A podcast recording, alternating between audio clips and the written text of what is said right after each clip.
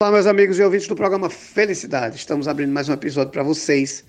E hoje a gente vai bater um papo aqui com a psicóloga, a doutora Marina Cursino. Ela que é psicóloga clínica e hospitalar.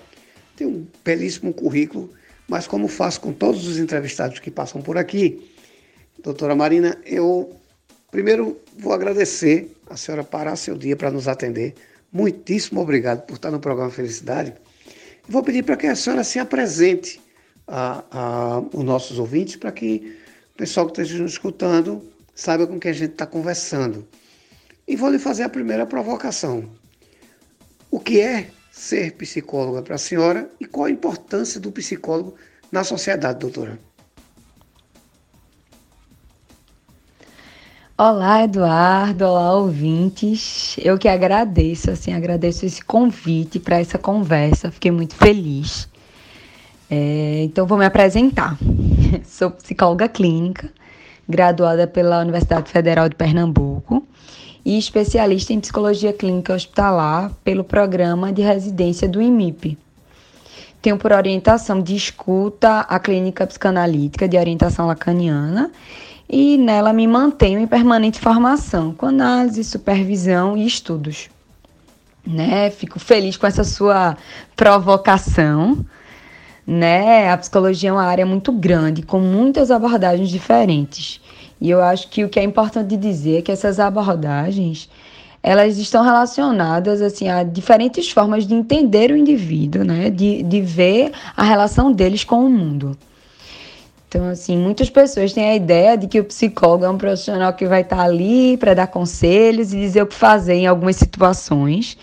Mas, para mim, o psicólogo é alguém que podemos recorrer quando percebemos que algo não está bem né, na nossa vida e que a gente sente a necessidade de resolver, né, quando estamos diante de um impasse. Então, o psicólogo é aquele com uma formação ampla, mas que está ali para ouvir aquele que sofre e que se percebe diante de um impasse.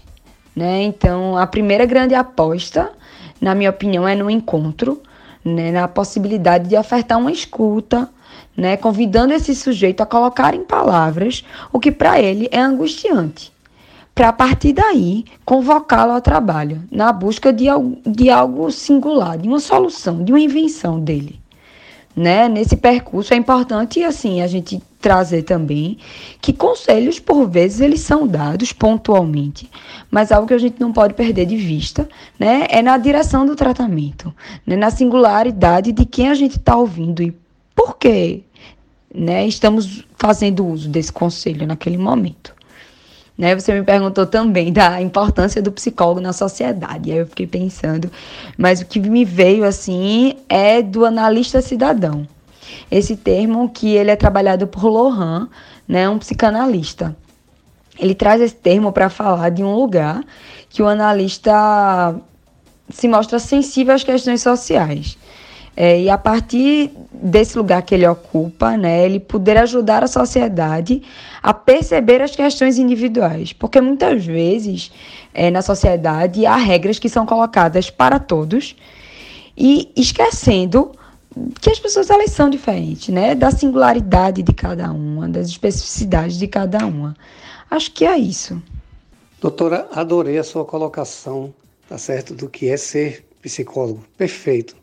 É exatamente isso que eu defendo toda vez também que a gente fala em psicologia. Veja só, a gente, a gente, eu estou dizendo a gente que eu sou psicanalista, tá? A gente sofreu muito tempo é, com algumas, alguns comentários, tipo, ah, psicólogo é coisa de doido. Ah, eu, quando tem problema, vou no bar, sento com um amigo, tomo uma cerveja. Eu até brinco, vai ficar com dois problemas. Né? A ressaca e o problema que já estava. E foi muito banalizado, foi tirado muita onda. Com essa pandemia, é, viu a seriedade da coisa. Né? Todo mundo procurando, muita gente ligar para mim, Eduardo, e agora o que é que vai acontecer? Eu tenho vontade de dizer assim, rapaz, eu sou psicanalista, não profeta, né? Mas a gente não pode deixar nunca de dar uma assistência. Mas quando eu me lembro de que a gente sofre esse tipo de, de preconceito, eu diria, né? Nesse momento, todos estão vendo a importância né, que se tem qualquer profissional de saúde mental, que é de suma necessidade, suma importância nesse momento. Veja só, a minha pergunta é o seguinte: na sua concepção, é, a gente sabe que é, tem muita gente ao nosso redor que, como quando a gente estuda o caso, a gente sabe que aquela pessoa, naquele momento, ele precisa de um, de um apoio, não é?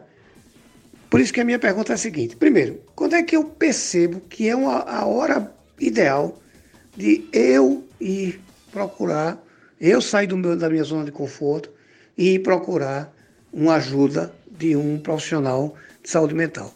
Segunda, quando é que eu percebo que as pessoas que estão ao meu redor, filho, mãe, amigo, esposa, é, companheiro, companheira, ele precisa de, de tomar essa, essa medida, para ninguém ser pego de surpresa. Existe um momento, como é que a gente pode enxergar isso, doutora? Para que a gente é, faça com que quem está ao nosso redor sofra menos, com o nosso problema ou com o problema deles. E a outra pergunta é o seguinte: eu tenho um filho de 13 anos e quando eu graças a Deus, não apresentava nenhum tipo de, de problema comportamental, mesmo assim eu sempre defendi a terapia preventiva. Então, quando ele fez 12 anos, eu coloquei ele na terapia para que ele se conhecesse. Então, por isso que eu estou lhe perguntando, qual é o momento de se procurar e se tem algum alerta, algum start que faça com que o cidadão diga, rapaz, é a hora. Hum, pois é, Eduardo, é...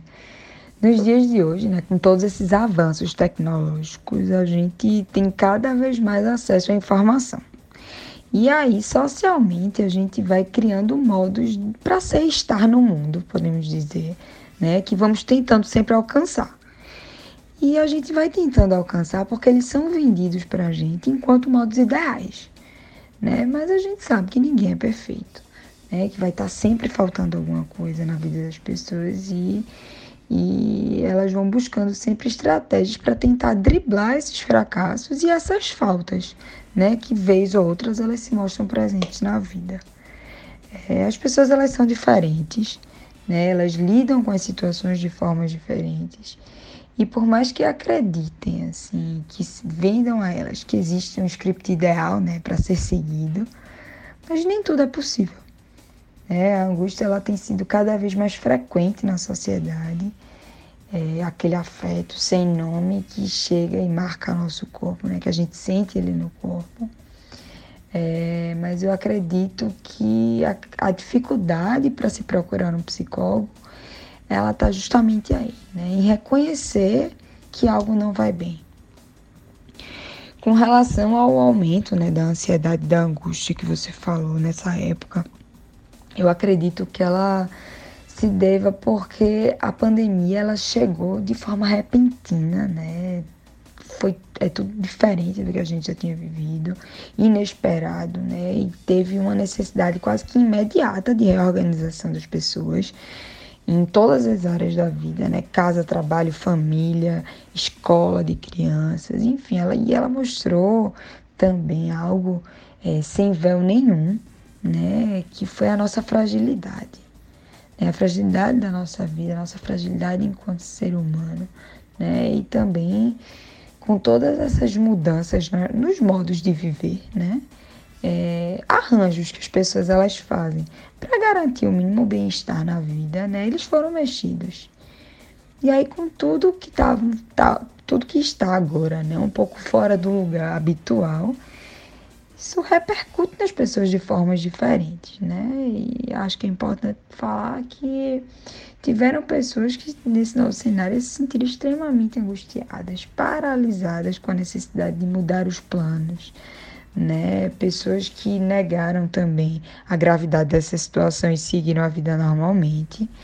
E também tiveram aquelas que conseguiram inventar um fazer, né? Um novo, uma novidade diante das possibilidades que foram surgindo. Por exemplo, pessoas desempregadas que viram na costura de EPIs, por exemplo, né, de máscara, máscaras, uma possibilidade aí de trabalho. É, então, a hora de se procurar um psicólogo é aquela que se percebe que algo não está bem.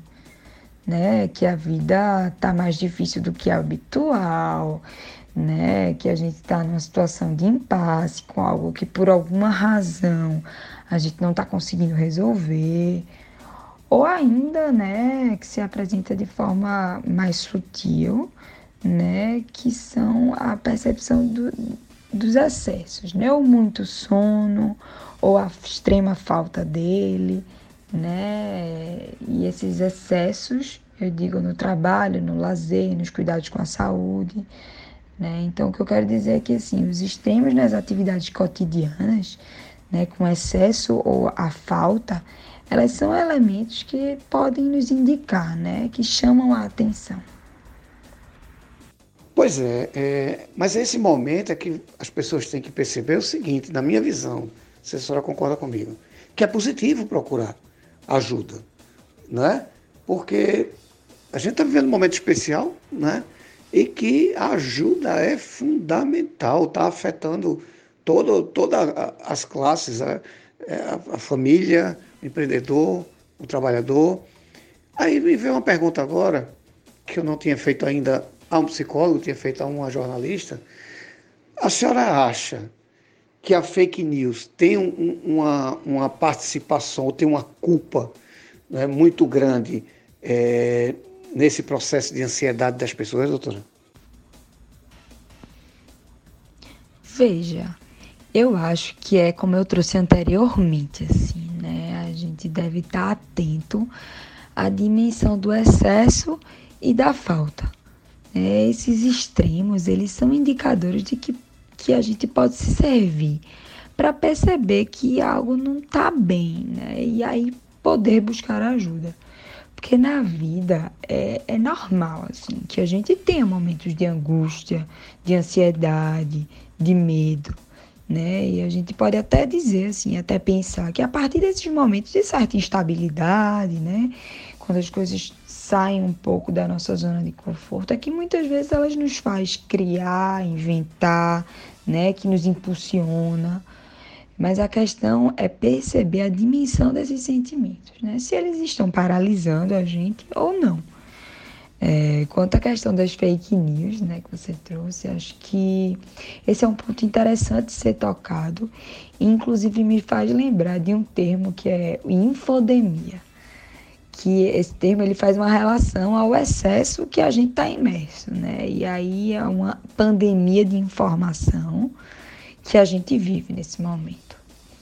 É, na psicanálise a gente pensa é, o tempo assim né, a um instante de ver, que é o primeiro momento, né, o momento que a gente vê, o tempo de compreender, que é aquele que é um momento de reflexão, onde se faz uma relação com as informações, né, que, e tem o momento de concluir, que é o da ação.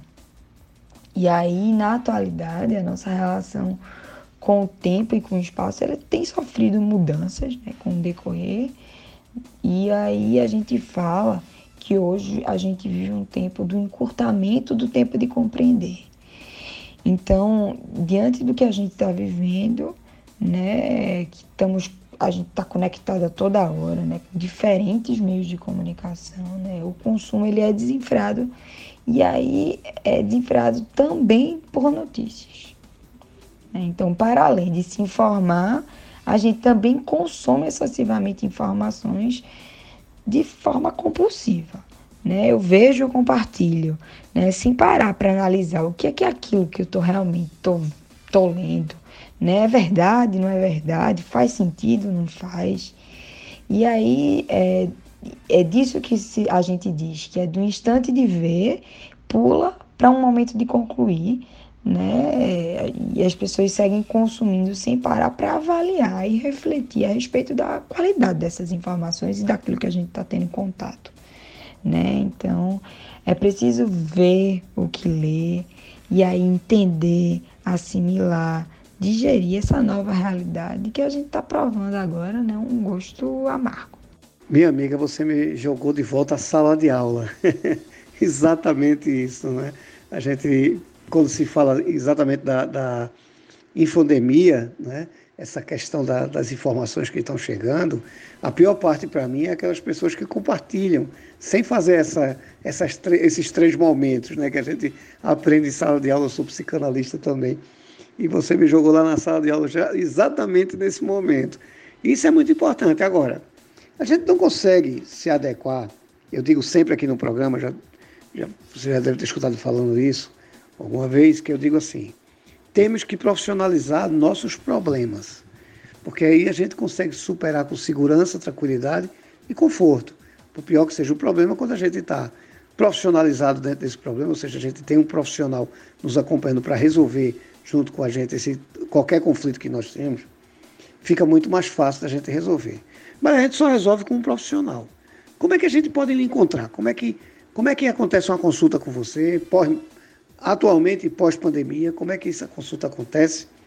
Onde e como é que a gente pode lhe encontrar, conhecer seu trabalho, como é que isso aí pode, pode acontecer? Sim, é verdade. Veja, nesse momento, por conta da necessidade de isolamento social, eu estou realizando atendimentos exclusivamente online, mas normalmente atendo nos bairros de Altamarineira e Boa Viagem, né? Que fica aqui em Recife e onde eu desejo retornar em breve.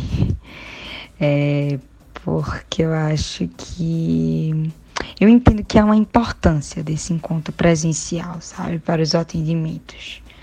É, uma forma de me encontrar é através do meu perfil profissional do Instagram, que é psi.marinacursino.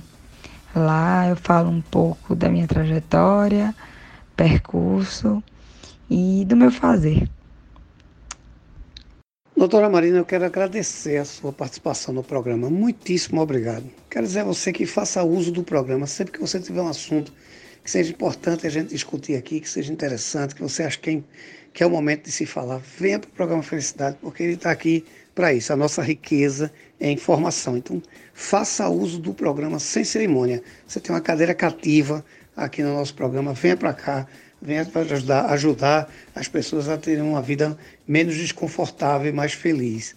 Então eu quero agradecer muitíssimo obrigado por você ter participado do nosso programa, viu?